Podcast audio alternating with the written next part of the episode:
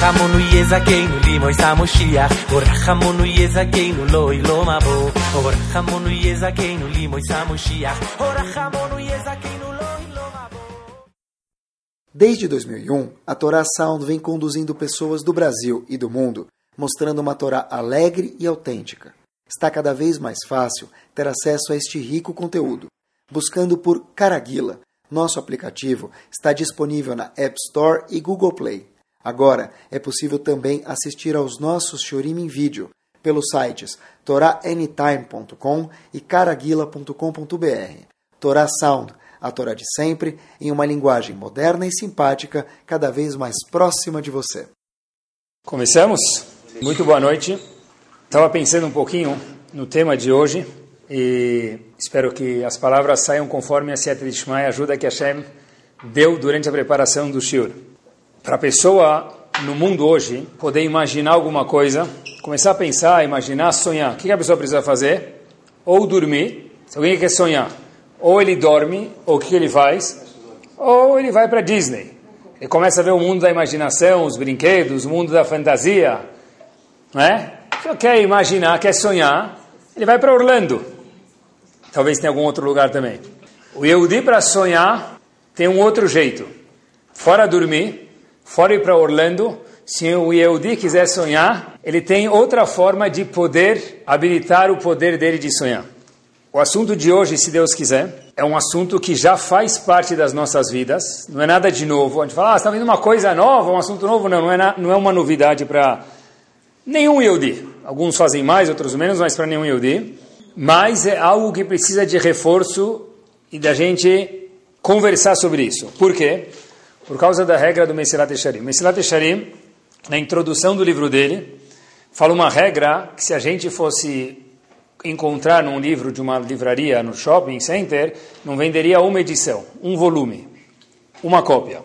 O Mesilat Echarim, Rav Moshe Chaim Lutzato, fala na introdução do livro dele o seguinte, olha, tudo que eu vou falar nesse livro para vocês, vocês já sabem, não tem nem uma novidade. Você vai comprar um livro, vai comprar um gibi, olha meu amigo, tudo que tem aqui você já conhece. então, não vai ficar na prateleira primária, nem na secundária vai ficar escondido. Mas, quanto a regra verdadeira, por isso que o Messilat Echarim ficou tão famoso, se não é que fique agora, quanto mais nós fazemos uma atividade, mais, em português a gente fala, mais sabida é a coisa, menos a gente presta atenção. Vamos lá. A gente vai ver como um Yehudi sonha de verdade. Em Parashat Korach, tem a famosa discussão entre Moshe Rabbeinu e Korach. E a discussão era tão verdadeira, tão atrativa, tão atraente, que Korach conseguiu chamar quantas pessoas para participar do grupo dele? 250. 250, não um movimento sem terra, pessoas que não tinham nada, não tinham de viver. 250 pessoas do que? Que terminaram MIT. 250 pessoas que estavam em Oxford, em Cambridge, estudando, pessoas muito qualificadas, intelectualmente e espiritualmente também. Como que a gente vai provar quem está certo, Korach ou Moshe Rabbeinu? Qual que foi o teste que eles fizeram? Qual o teste? Alguns estão no time de Moshe Rabbeinu, outros no time de Korach. Como é que a gente vai saber se o placar deu 1 a 0 para Korach ou 1 a 0 para Moshe Rabbeinu? O famoso teste que está escrito na Torá foi o Ketoret, o incenso. Moshe Rabbeinu falou o seguinte, vamos eu trazer o incenso e vocês trazerem o incenso. O incenso que a Hashem aceitar, ele queimar, ver um fogo do chama me consumir, é porque é verdade. Se for o meu verdadeiro, eu sou verdadeiro, vocês são pilantras. Se for o contrário, então eu sou um charlatão, Moshe Rabbeinu falando, né, Deus me livre, e vocês, grupo de Korah, vocês estão certos. Tá bom? Antes de Moshe Rabbeinu trazer o Ketoret junto e começar o jogo, e a gente vai ver qual o score, se é 1 a 0 para quem vai ganhar o jogo, Korach ou outro time, Moshe Rabbeinu faz uma tefilá. Parashat Korach, Perek Tetzain, Pasuk Tedvav. Ele fala três, quatro palavras de um pasuk que eu peguei para vocês. Moshe Rabbeinu fala para Hashem, Hashem, s'il te por favor, Al Tefen El Minchatab. Não se dirige, não aceita Mincha é oferenda. Não aceita o quê? A oferenda deles. Qual seria a oferenda deles? O Ketoret, o incenso. O Ramban traduz esse passuco um pouquinho de uma forma um pouquinho diferente, bem pouco. Ele fala o seguinte, olha, Altefen, não aceita a oferenda deles, não se refere a o Ketoret somente, não aceita o Ketoret deles, porque... Né? E também não aceita o que? A tefilá deles, a reza deles. Como assim? Só preste atenção, algo de arrepiar. Tem um grupo indo contra Moshe Rabbeinu. que Moshe Rabbeinu reza para Hashem? Não aceita a oferenda deles, não aceita o Ketoret deles, não aceita a tefilá deles. Que ridículo! Quem estava certo? A gente que não tem nenhum envolvimento emocional, viu a história séculos depois. Quem estava certo? Moshe Rabbeinu. Qual a necessidade de Moshe Rabbeinu fazer uma tefilá, uma reza, por favor, Hashem não aceita o Ketorah deles? É, se Hashem aceitasse o Ketorah deles, isso mostraria que Moshe Rabbeinu está errado e Korach está certo e toda a Torá é mentirosa. É algo de arrepiar. Qual a necessidade de Moshe Rabbeinu pedir, Siltople Hashem, não aceita o Ketoret, o incenso de Korach e o grupo deles? Para a gente vivenciar um pouquinho mais a pergunta e ficar um pouquinho mais dolorida na gente, Moshe Rabbeinu foi o homem mais famoso do Sefer Torah. Concordam? Sem desmerecer nenhum outro personagem. Mas o homem mais famoso do Sefer Torah é Moshe Rabbeinu. O livro mais famoso do mundo até hoje, mais vendido, conforme o Guia dos Curiosos, quem é? A Bíblia. Então está falando de o homem mais famoso do livro mais vendido no mundo, inclusive no século 21 hoje. Vem um grupo de pessoas desafiar, Moshe Rabbeinu fala, por favor, Hashem, não aceita o Corban. Óbvio que ele não vai aceitar o Corban, a oferenda, o Ketoret deles. Mais ainda, olha, olha como a gente lê a Torá e olha a diferença entre viver a Torá e ler a Torá. Em Pirkei Avot está escrito o seguinte, no Perek Rei, tem algumas coisas que Hashem criou antes de criar, antes de finalizar a criação do mundo. Quando Hashem finalizou a criação do mundo, alguns poucos momentos antes, Hashem criou algumas coisas que estavam pré-programadas para existir durante a história do mundo. Uma das coisas que foram criadas Ben Hashmashot, quer dizer, momentos antes de finalizar a criação do mundo, o que está escrito? Piaretz. Quer dizer Piaretz? A boca da terra. Para que a boca, Hashem criou uma boca na terra para comer rodízio de sushi? Koisat. Porque Hashem criou a boca da terra. Piaretz é a boca da terra. Qual a tradução? Todos os comentaristas falam, e essa é a única tradução, quer dizer Piaretz? A boca da terra, para no futuro, centenas de anos depois, existir um milagre de engolir Korach Veadató, não é? Engolir todo o grupo de Korach. Ou seja, preste atenção. O grupo de Korach já estava pré-programado, porque Hashem sabe tudo, ele não tira o livre-arbítrio de parênteses, mas ele já sabe tudo porque Hashem está acima do tempo, fechando parênteses, que o Korach ia ser engolido pela terra. Então, de novo, qual é a razão que Moshe Rabbeinu teve que fazer uma reza, por favor, não escuta a de Korach e não aceitam o incenso deles. A primeira coisa é Korach contra o povo, e segunda, que já estava pré-programado, em Piares, como consta em Pirkei Avot, foi uma das coisas que foi criadas Ben Hashmashot, um dos milagres que ia acontecer. Uma das yeshivot que houve no mundo, que muitos sábios vieram dela na geração passada, houve, obviamente, produziu muitos Talmidei Hamim, muitos sábios, é chamado Yeshiva de Kelem. Em Kelem, o chefe de Shiva é chamado Alter de Kelem. Ele dá um, uma resposta, ele fala que essa é a única resposta possível, vem aqui. Pessoal, é de arrepiar. O poder da tefilá da pessoa, o poder da reza da pessoa, da oração da pessoa, ele é tão forte que independente de quem ele vem, inclusive do Al Capone da história da Torá, que é Korach, que na verdade Korach, quando se fala de machloket, de discórdia, de briga, e se fala uft, que feio, aib, é Korach, Moshe Rabbeinu teve que rezar para neutralizar a tefilá de Korach. Moshe Rabbeinu teve que rezar para neutralizar a tefilá de Korach, mesmo que Hashem já pré-programou que devia haver piaretz, e Korach tinha que ser engolido. Por quê? Porque diz o Alter de Kelem, daqui a gente vê o fato que Moshe Rabbeinu teve que rezar para neutralizar a tefilá de Korach. Hashem, por favor, Korach rezou, aceita o meu korban, porque Korach achou que ele estava certo, aceita o meu incenso, que se Moshe Rabbeinu não rezasse, possivelmente Korach, Hashem teria que receber o incenso dele. Eu não sei qual seria o final da história. E Korach não seria engolido pela terra. Bomba! O Rabbeinu falou, não aceita o corban deles, não aceita a tefilá deles. Esse é o poder da reza, inclusive de Korach. Acompanhem comigo. Não, mas eram 200, está certo que era Korach, era um grande minyan, eram 25 minyanim, mas era 25 minyanim de bandidos. Né? Hoje que a gente não está vivendo, a gente já passou a história, a gente não está vivendo emocionalmente, tem 250 Arechaim indo contra Moshe Rabbeinu. Tem razão. Mas o poder da Tefillah é tão forte, Hashem criou algo chamado Tefillah. A Tefillah tem um poder tão grande que até para ir fazer um assalto, a Tefillah pode ajudar. Por isso que teve que neutralizar isso. A lição é o poder da Tefillah, inclusive de Korach. Acompanhem comigo, olha o poder que a Tefillah tem.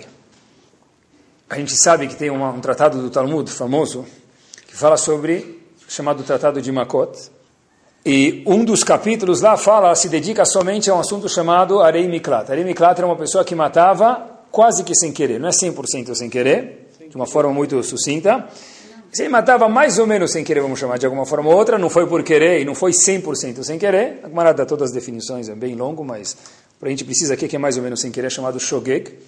Essa pessoa vai para um lugar chamado Aremiklat, é o que a gente chamava na nossa época, no Pix. Ele ficava naquelas cidades de refúgio protegidas. E aí ele ficava lá. Ele matou Reuven, matou Shimon sem querer. Se Reuven não fosse para a cidade de refúgio, em hebraico Aremiklat, os vingadores do falecido podiam matar o assassino. No caso Reuven. Se ele ficasse nesse lugar chamado Aremiklat, Reuven estava protegido. Até quando ele precisava ficar em Aremiklat? Até morrer o Kohen Gadol, o sumo sacerdote. Né?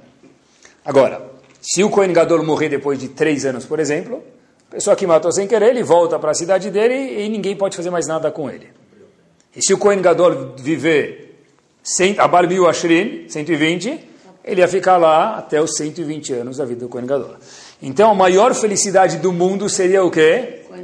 A hora do Kadish do Kohen Gadol. Quem matou sem querer está naquela cidade? Por que quer dizer estar naquela cidade?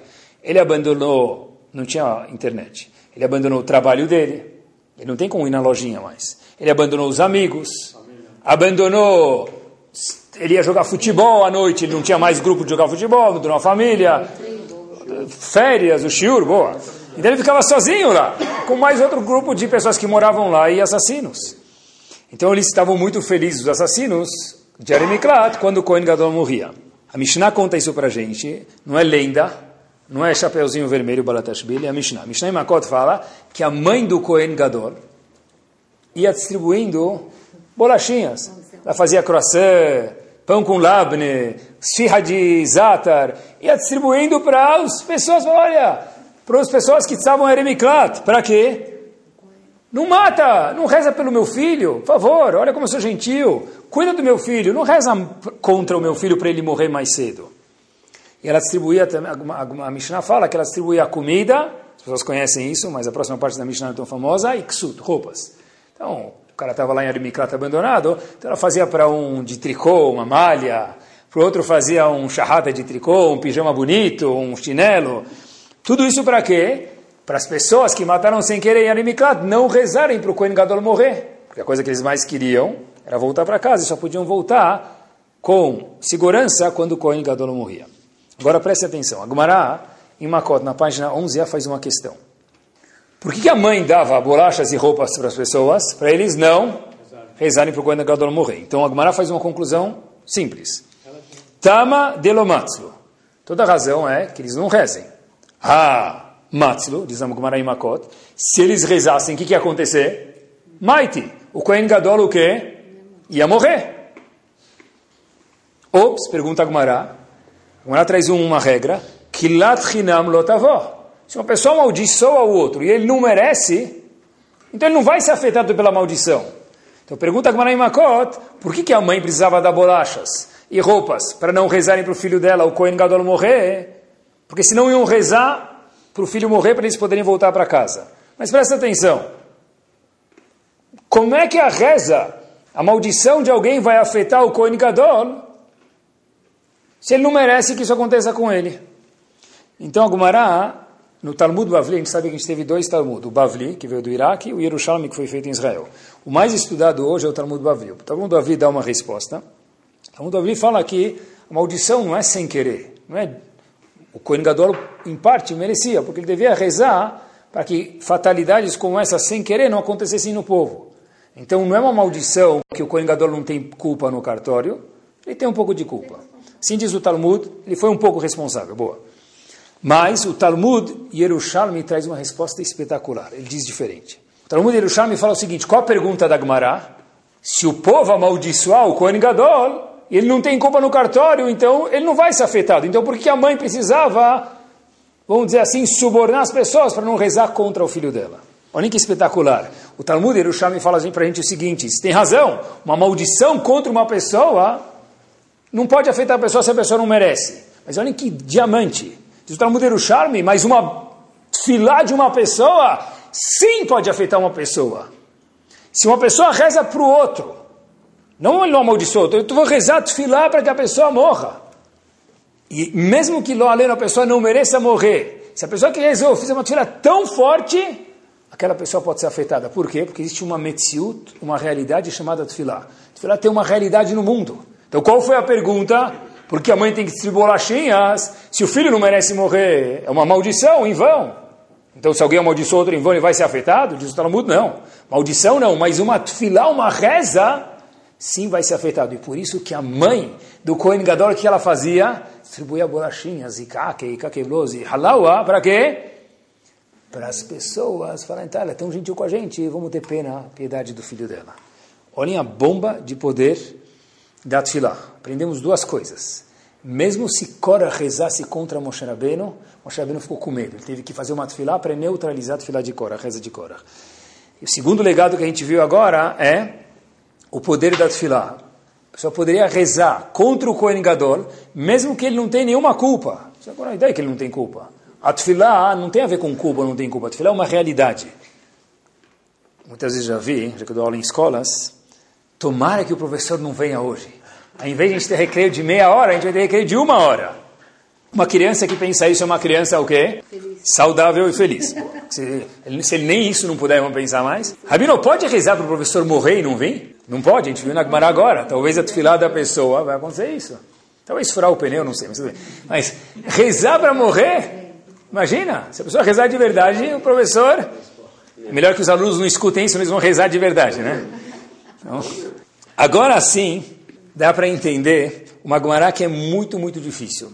O Tratado de Brachot, na página 10a, tem uma Gemara. E a Gemara conta para a gente o seguinte. Sabe que hoje em dia é uma pessoa muito chata. Como a gente fala em português? Sair. Sair em árabe. Mas como fala sair em português? É muito sair. que é sair? Mala. Ele é mala. Hoje em português, no português assim, linguajar assim, dos jovens, oh, o cara é mala. O cara é muito chato. Nem rodinha não tem, né? Muito chato. Mala. Mala sem alça. Mala sem alça. Rav Meir, a Gemara conta em Brachot, na página 10a, tinha algumas pessoas que eram malas. Não paravam de encher o grande Rav Meir, o grande Tana Rav Meir, incomodavam, incomodavam ele. Outros Eudim não paravam de encher ele. Com pergunta, aquelas perguntas que não tem resposta, que eu não quero saber resposta. Tem resposta, mas eu não quero saber resposta. Era gente chata demais. Então Rav Meir esperou um dia, dois dias, dez dias, falou, oh, não aguento mais essas pessoas, cem dias eles não param de atazanar meu dia, não fiz nada para eles. Rav Meir teve uma ideia, falou, vou rezar para eles morrerem. Pronto, elimina o problema. A esposa dele, um nome que não é muito famoso, chamada Brúria, não é um nome muito famoso e comum, falou para Meir, querido Rav Meir, por que você, em vez de rezar para eles morrerem, não reza para que eles façam chuva, para que eles parem de ser mala, parem de ser chatos? Ah, tá bom. A Gemara fala, boa ideia. Ele rezou. E aí o que aconteceu? Talmud, aqui termina a história, que eles sim fizeram chuva. Não quer dizer que eles viraram Ravarashi, mas pararam de incomodar Rav Meir. Naquele ponto, pelo menos, fizeram chuva. Um dos comentaristas na Gemara, que está na Gemara, atrás de toda a Gemara tem, é chamado Maharsha. Maharsha veio em 1700. O Maharsha faz a seguinte questão. Como assim? Rezar para que eles façam chuva? E eles fizeram chuva? Se tem uma coisa que não está na mão da, de outra pessoa rezar para o outro, é o quê? Que faça chuva. Eu posso rezar para a pessoa se curar. Eu posso rezar para a pessoa não perder o avião. Posso rezar para a pessoa não pegar trânsito. Mas rezar para que o outro faça chuva, o livre-arbítrio da pessoa rege em volta do quê? Dele próprio escolher o caminho bom ou ruim. Ninguém pode escolher pela pessoa. Então pergunta o Marchá, como que é possível que Rav Meir rezou, conforme a solicitação da esposa dele brilhar, que as pessoas fizessem chuva, e de fato eles fizeram chuva por causa da fila dele. Então, Tem muitas respostas para isso, mas conforme o estudo de hoje, a resposta é a seguinte. O genro do Rav Shach Zichron Libraha, Rav Bergman, falou a seguinte resposta, além interessante, ele falou o seguinte, pessoal, apertem os cintos. De fato, a pessoa tem livre-arbítrio. Eu não posso mandar sobre o livre-arbítrio do outro, tem razão. Exceto, toda regra, a gente sabe que uma das regras é que toda regra tem sua exceção. Diz ele, daqui a gente prova que a tefilá é mais forte do que a Bechirat Choshit, do que o livre-arbítrio. Repito, assustador, li algumas vezes. A tefilá da pessoa, ou alguém que faça por ela, ela é mais forte do que a Bechirat Choshit, do que o livre-arbítrio da pessoa. A única coisa que está acima do livre-arbítrio da pessoa é a tefilá. Alguém pode rezar por fulano, obviamente que não quer dizer que ele vai fazer chuva, mas vai ajudar muito ele a fazer chuva. Mas como? O livre-arbítrio está na mão das pessoas, tem razão. Ninguém pode fazer nada por mim, tem razão. Mas a tefilá é a única coisa que está acima da Bechirat Roshi, do livre-arbítrio da pessoa. Espetacular. O que isso tem a ver com sonho? A gente falou, poxa vida, como a pessoa sonha. Alguns vão para Disney, outros dormem. Um Yehudi para sonhar que ele faz, começa a rezar. É? Começa a tefilá que a pessoa começa a rezar. E começa a sonhar, melhor dizendo. Só quer sonhar que ele faz, começa a me dar. Hashem você vai dar Iftach, uh, salame.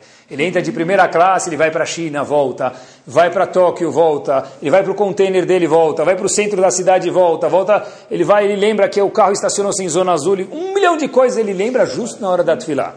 O que ele não lembra o ano inteiro, ele lembra em dois minutos na tefilá. Por quê? Por quê? Porque o dino é bom? Claro, o dito é tzadik. Por que lembra tanta coisa? Porque a é tão potente que será falar, oh, meu, se eu deixar o homem ou a mulher ficar tranquilex, rezando, eu vou perder minha parnação no fim do ano, diz o etc. Eu não vou ganhar sustento.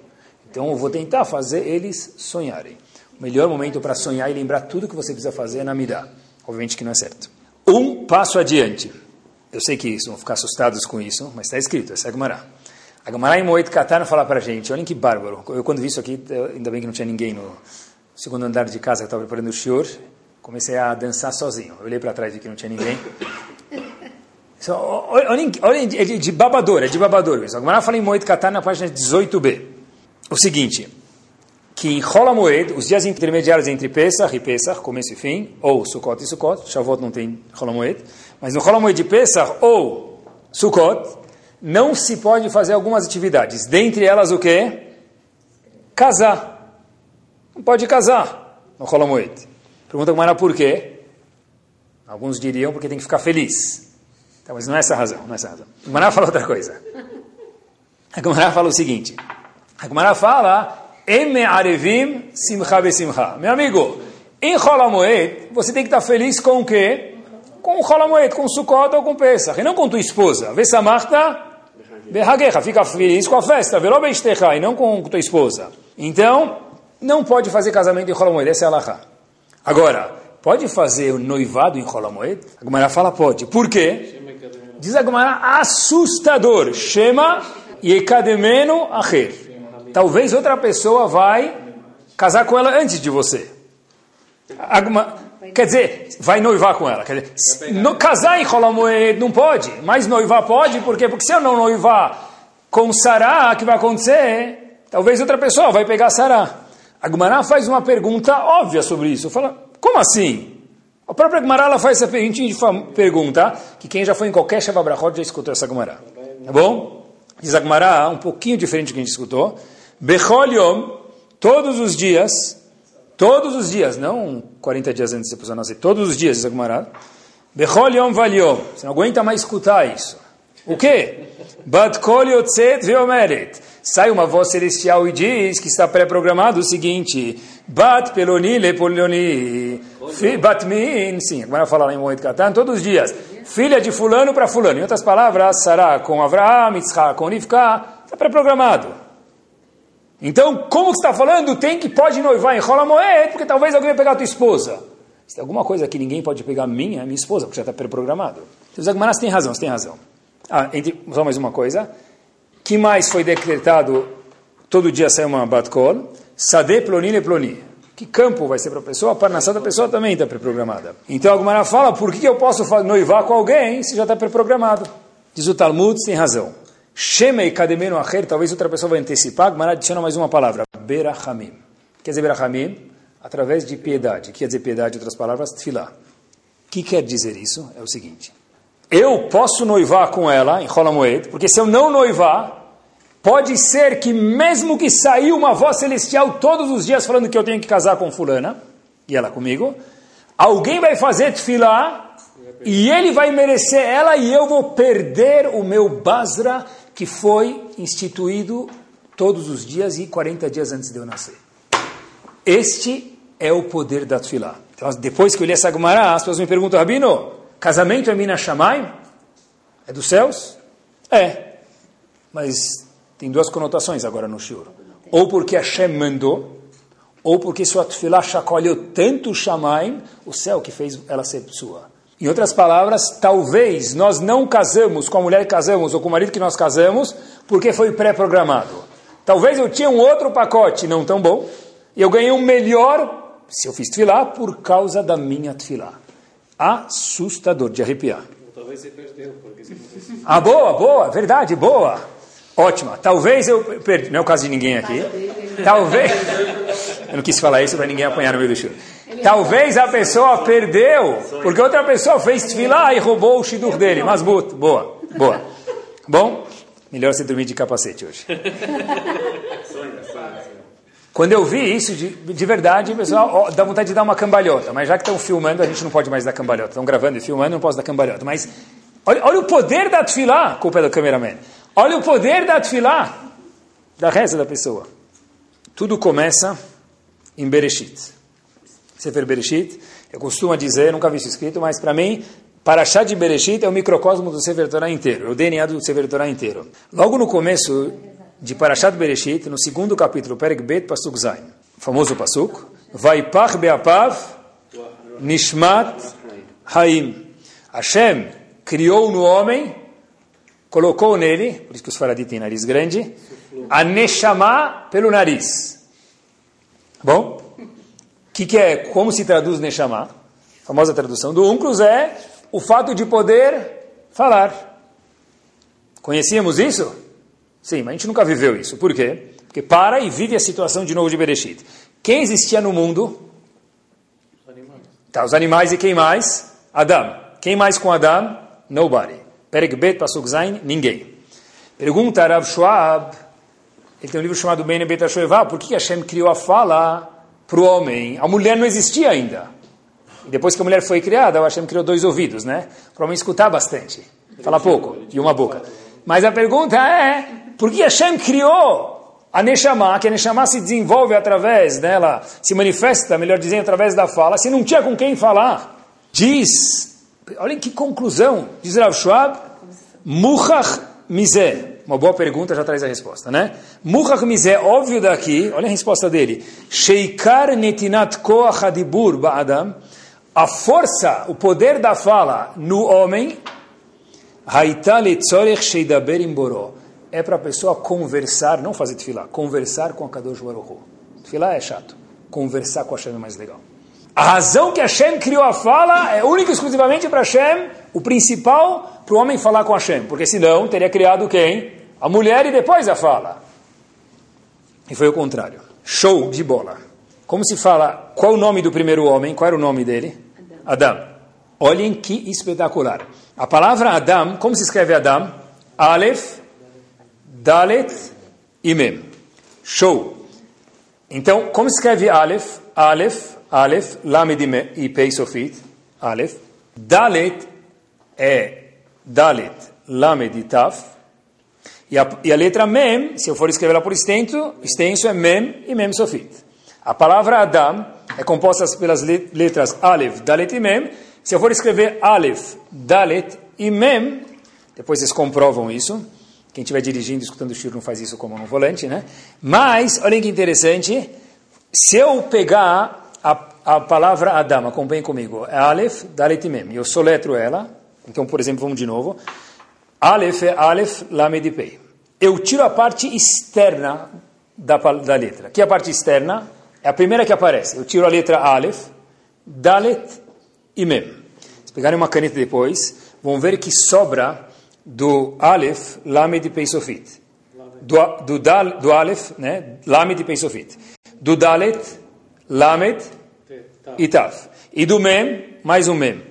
Que que, se eu tirar Hitzoniut, a parte de fora do Adam, o que, que sobra? Depois vocês peguem um papel, sobra a palavra mit Palel. Rezador. Não existe em português, orador. O que quer dizer isso? Não orador de fala, mas de reza. Porque a essência de Adam, seja ele homem ou mulher, é mitpalel. Por quê? Fato é, por menos religioso que a pessoa seja ou deixa de ser, ele nunca sabia nem que religião ele é, quando ele entra em apuros, o que ele faz? Ele reza, mas da onde? Não sei, intuição. Porque o íntimo do homem é fazer tefilá. Vou contar para vocês uma história de arrepiar. Estão prontos? Uma das melhores histórias que eu já vi na minha vida. Eu li ela faz muitos anos e guardei uma história verídica. A história aconteceu em 2008. Dvir Emanuelov é o nome do, das pessoas, a pessoa que aconteceu, é um soldado israelense que ele morreu durante a batalha de Gaza, infelizmente. Obviamente que esse menino tinha uma mãe, a mãe dele chamava Dália, e chama Dália, melhor dizendo, ela tinha perdido o marido dois anos antes, num acidente de veículo. E perdeu o filho dois anos depois, durante o confronto em Gaza. Soldado israelense, filho dela do vir. Estava muito difícil emocionalmente para essa mãe, como a gente possa um pouquinho imaginar, né, longe de cada um de nós. E Dália falou para Hashem, Hashem, por favor, isso é lá também, conversar com Hashem, não precisa ser no meio da Midah. Eu preciso, a Kadosh Baruch sentir que a morte do meu filho teve alguma razão maior. Eu fiquei sem nada na minha vida, só tenho uma filha agora em casa.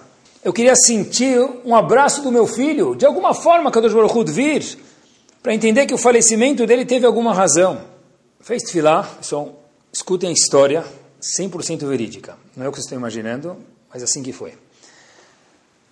A filha de, dela, da irmã do Dvir falecido, filha de Dália, a mesma pessoa, fazia curso de artes e havia uma exposição de artes em Jerusalém. Ela chega para a mãe e fala, Ima, a gente pode ir para essa exposição de artes que eu queria ver, minha Kitá vai lá, eu queria ver, eu queria ir com você. Minha classe vai, eu queria ir com você. A mãe não estava com vontade, não queria, mas ela falou, tá bom, eu preciso, não posso parar de fazer minha filha viver porque eu estou mal. Então ela levou, com bravura levou a filha. E vem um, um menino, durante a exposição, senta no colo da mãe Dália. E a, começa a brincar, etc e tal. E a mãe pergunta para ele qual é seu nome. Uh -uh, não é o que você está imaginando. Diz a criança, meu nome é Eshel. Não sei se é um nome famoso. Meu nome é Eshel. É Eshel, esse é meu nome. E a mãe, Dália, sentada lá brincando com a filha, começa a brincar com a criancinha, fala para ele bonito nome. Eshel, você quer ser meu amigo? O menino fala assim, eu quero ser seu amigo, começa a brincar. Passou dois, três, quatro, cinco minutos. Duas bancadas para trás, quem estava? Os pais, pai e mãe de Eshel. Então eles começaram a falar em hebraico, ô, oh, oh, Eshel, vem aqui, deixa a moça em paz ficar com a filha dela lá, com que ela está cuidando, e vem aqui ficar com Abi e com a Ima. Só que Eshel não queria ir, estava segurando a mão da Dália. O que, que ela fez então, a Dália, mãe daquela menina e mãe do filho falecido, foi levar quem? Esse menino Eshel até os pais dele, duas bancadas para trás lá, nessa feira cultural em Jerusalém. O pai chama Eshel e fala, Eshel, vem sentar comigo e brincar com Dvir. Quando a mãe escuta isso, ela arrepia e fica um silêncio que o mundo inteiro parou, o relógio parou e não continua andando. Dália fica pálida e pergunta para o pai, quem é Dvir? O pai de Eshel fala, olha, o irmão dele, meu outro filho, esse bebê que está no carrinho. Esse bebê tem alguns poucos meses. E ele se chama Dvir, diz o pai, já que você perguntou o nome dele, em homenagem a um menino que eu não conheço, que faleceu em Gaza, chamado Dvir Emanuelov. Uau! E a mãe pergunta para ele, mas por que justo esse nome? Fala, não, porque o meu ginecologista falou alguns meses antes do meu filho nascer que ele estava talvez com uma dificuldade de nascer, eu falei para Hashem, Hashem, por favor, se meu filho nascer bem, eu vou chamar ele Lelui Nishmat, em homenagem a algum outro falecido, algum soldado. E aí, A Dália começou a olhar para esse Dvir. Esse Dvir começou a olhar para a Dália. E o pai e a mãe verdadeira do Dvir começaram a olhar para eles e falaram: Olha, meu filho está mexendo as mãos. Pega ele. Eu acho que Dvir quer lhe dar um abraço. Pessoal, história de chorar. Eu acho que Dvir quer lhe dar um abraço. Esse é o Koach da Tfilah. Mesmo quem diz que tem coincidência no mundo, aqui é impossível. É o menino que é Dvir. Ele foi chamado Leilu Nishmat, o Dvir, que era meu filho. E eu pedi para ele me dar um abraço. E os pais falaram sem saber de nada. Ele está mexendo as mãos, acho que ele quer lhe dar um abraço. A mãe olha para Kadosh Baruch e fala, Hashem, obrigado por atender minha tefilá. Eu entendi que, de fato, tinha uma razão maior para o meu filho ir embora desse mundo que eu não sei qual que é, com muita dor, mas obrigado por sentir um abraço do meu filho de vir.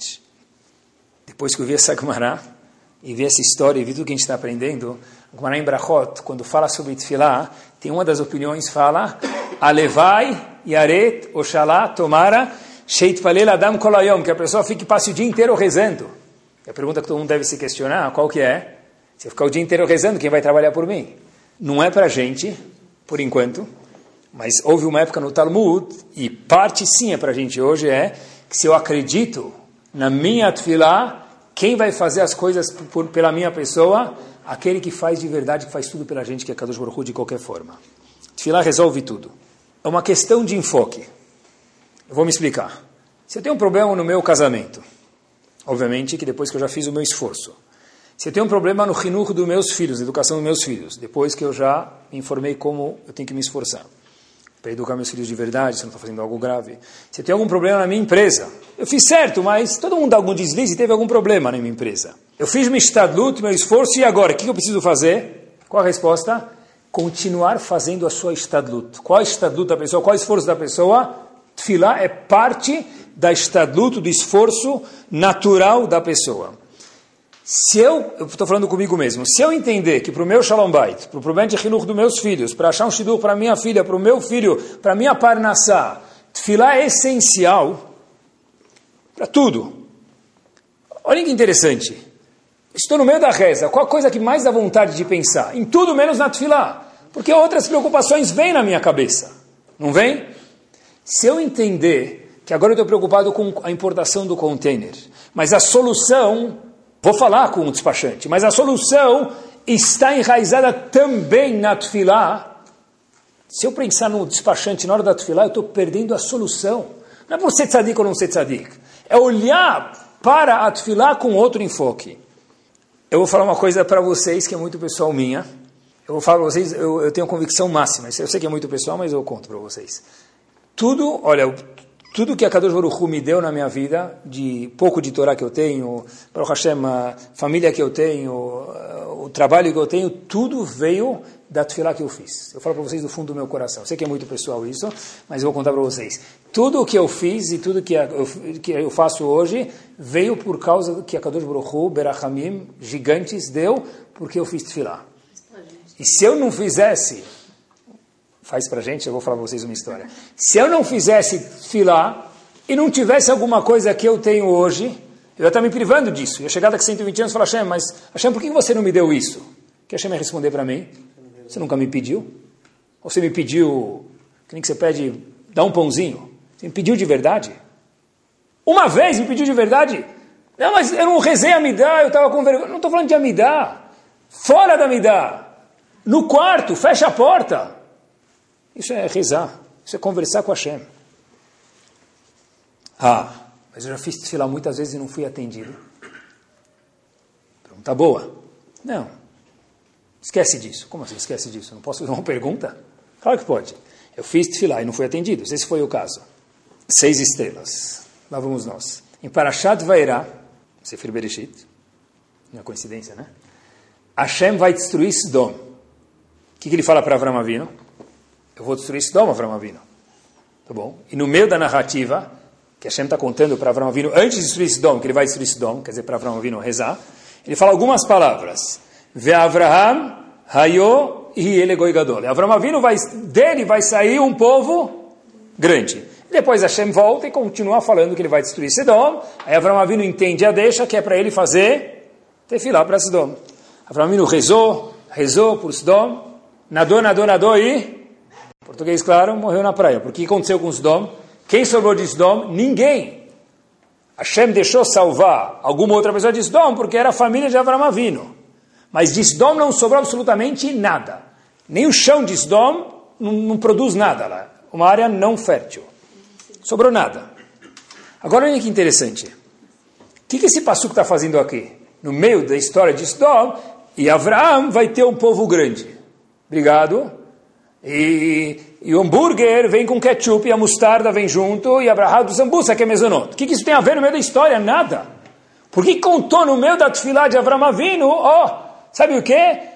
Antes de descontar, melhor dizendo, que eu vou destruir Sodom, Avram Avinu, você vai ter um povo gigante. Hazako Baruch.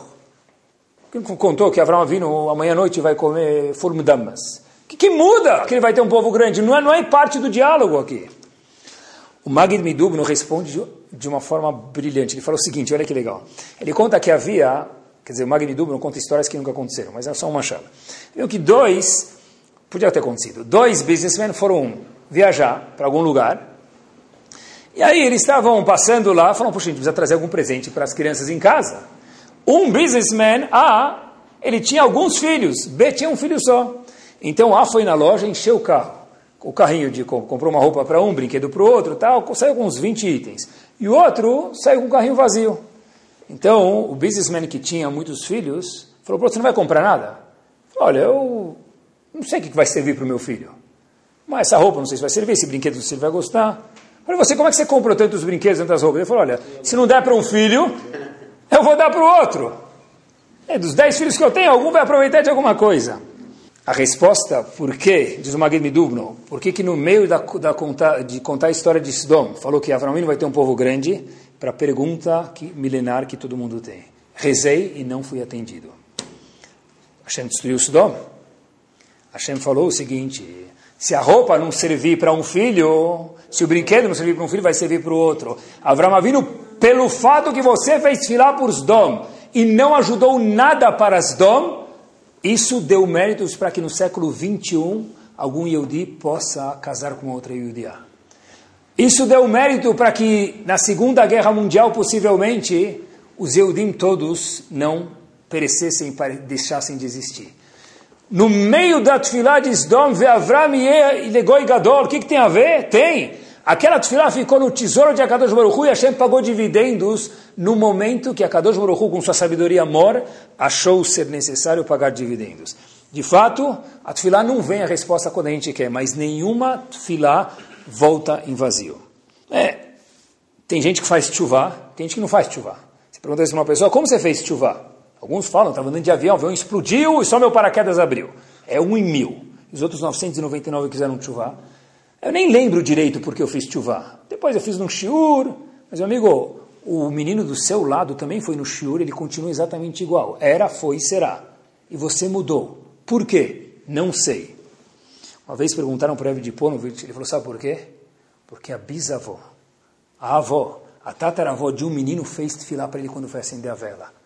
O bisavô fez a tefilá quando ele estava na fila do supermercado e falou, por favor, protege meus netos, meus bisnetos.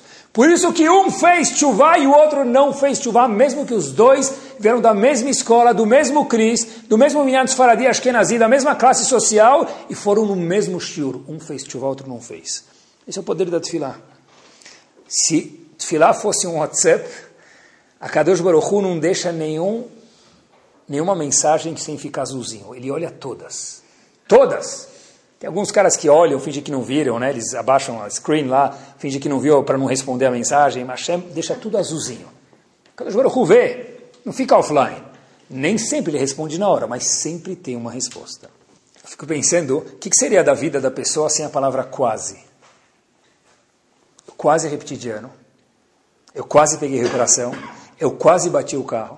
Meu carro quase foi guinchado. Eu quase casei com a mulher errada.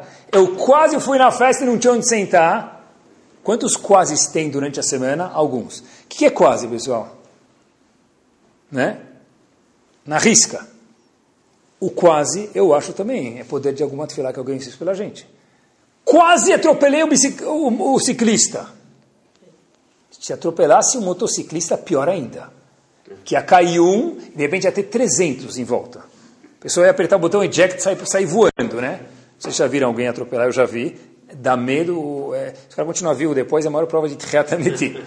É muito assustador. Quase atropelei o motociclista. O que é esse quase? Algum dia você, ou sua mãe ou seu pai fizeram tefilá por você e apareceu quase na sua vida. O quase é o poder da tefilá, é a consequência de alguma tefilá.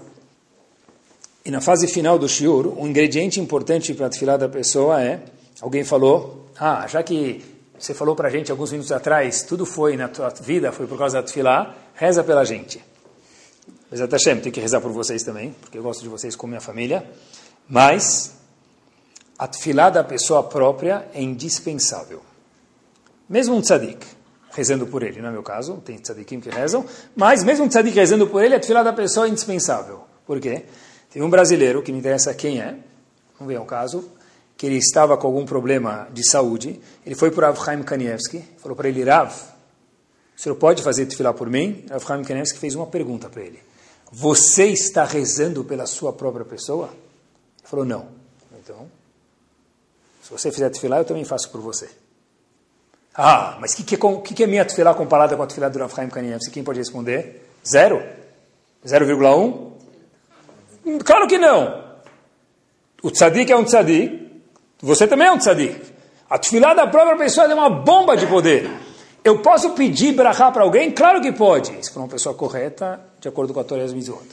Mas isso não isenta que eu faça tefilá pela minha pessoa. O Chaim Kanievski falou, eu posso fazer tefilá por você, mas você está fazendo por você? Se você não fizer, não posso fazer por você. E já que a gente falou de tefilá, e tefilá não é rezar, é conversar com Hashem, para que eu possa conversar para Hashem, vai uma dica simples, que antigamente não dava para fazer hoje dá, é a pessoa estudar a tefilá. Porque um sidur, ele fica em cima da Gemara. Foi inventado, foi inventado não, foi escrito, melhor dizendo, antes da Gemara. Então o Sidur fica em cima da Gemara. O Sidur é importante, estuda a Gemara, mas não estuda o Sidur. Agora olha que interessante, o que quer dizer estudar o Sidur? Eu sempre falo para meus alunos na escola isso. Traduz uma linha do Sidur, que vai demorar no máximo 20 segundos, pega um Sidur seu, traduz uma linha por dia, não duas, uma linha por dia. Vai demorar 30 segundos no máximo. Traduz com uma frase, com uma palavra do jeito que você quiser que você entenda. Se eu traduzir uma linha por dia depois de seis meses, eu vou saber a midá inteira. Pessoal, imagina que diferença fazer a midá ou conversar com Hashem. É outro mundo. Aquilo ficou muito mais gostoso. Antigamente não tinha tradução do Sidur. Hoje tem. Mas tem o Sidur já traduzido, mas eu não uso. Tem, pega a tua tradução, investe 30 segundos por dia. Pega um lápis, uma caneta e escreve do teu jeito. A fica tão, fica tão gostosa quando a gente sabe que a gente está falando para Hashem. A tefilá fica, com o nosso linguajar aqui, fusquinha. Para tefilá ser Ferrari de verdade, eu preciso saber o que eu estou falando para Hashem. E no século XXI, participando do, da dificuldade de todos vocês, a história aconteceu em Israel. Um advogado estava na corte em Israel, no Bedin, lá no Mishpat, lá, e o celular do advogado tocou. O que, que o advogado logo fez? Estava representando um caso, protegendo o cliente dele, ele desligou para não tocar de novo. Vai que a esposa dele vai ligar 20 vezes. Então, ele desligou, colocou no silencioso para não tocar de novo. O juiz do, do, do, do julgamento lá do, do Mishpat deu para o advogado, depois do caso, uma multa de 500 shkalim. 150 dólares, mais ou menos. Pessoal, eu fiquei pensando o que aconteceria no Beta Knesset se cada vez que tocasse celular tinha que pagar 500 shkalim, 500 reais para o Beta Knesset sinagoga nenhuma ia ter problema econômico. Essa é a sinagoga mais rica do mundo. Né? Sabe que na Cracóvia tem um, uma, um knis, knis não, um show, né? porque acho que é nazi, é chamado Kupa Show. Eles contavam que quem falava tinha que colocar um dinheiro na Kupa. Hoje em dia não falam mais um com os outros, também, também falam, mas é o celular. Olha que interessante. Tentar controlar o celular. Se você leva o celular para Beta Knesset, não deixa no vibrador, porque vai vibrar justo naqueles três minutos que você começou a me dar. Mas na minha sinagoga não tem sinal. Na hora da me dar, eu garanto que vai ter. Vai aparecer nesse Minashamai. Vai vir um milagre. Põe o negócio no silencioso. Três minutos. Pessoal, tem gente que reza me dá mais rápido. para terminar a Midá e ficar mexendo no negócio, ver se saiu uma nova notícia no, estado do, no jornal, Estado de São Paulo, o Globo, a Folha, o Batir, New York Times. Dentro do Betacneset. Ah, mas é difícil. Depende. Eu sei que é difícil, o teste é grande, o mérito é maior ainda, mas se eu entender que não é a contra o celular, às vezes minha tefilá ajuda mais do que se eu saber a notícia. Talvez a minha a minha salvação está dentro da tefilá, não no celular. Depois, quando eu terminar a tefilá, eu vou. É difícil, é muito difícil. Não é à toa que o Shulchan Aruch fala para a gente que uma pessoa que conversa na tefilá, é melhor, essa não é a solução, tá bom? É melhor ele não ter vindo ao Beta Knesset. O Shulchan Aruch não fala isso sobre outras leis, mas a pessoa conversa na tefilá, na reza, durante quando ele vai na sinagoga, é melhor ele não ter vindo para a sinagoga. Ah, Rabino, então estou isento de ir para a sinagoga. A solução não é essa, a solução é se controlar. Se eu conversar uma vez, em uma parte da fila menos por causa disso, já valeu a pena. Não vou mais conversar no Kadish. Não vou mais conversar durante a Kriyat Torá. É grave. Por que é tão grave? Porque a tefila é tão poderosa que conversar lá dentro é desperdício de, de diamantes. Que exatamente a gente possa sonhar com as coisas que a gente gosta muito, que a gente tem intuições boas. Sonhar na hora certa, nos sonhos, em Orlando, e durante a tefilá, que a gente possa fazer tefilá, que Kadosh Baruch Hu ajude a gente a fazer tefilá para as coisas boas, que Kadosh Baruch Hu atenda nossas tefilot, que a gente acredite de verdade que a mina de ouro, o segredo, o tesouro, encontra-se enquanto nós conversamos com a Kadosh Baruch Hu, aonde quer que nós estejamos. Sound, desde 2001, aproximando a Torá dos Yehudim e de você.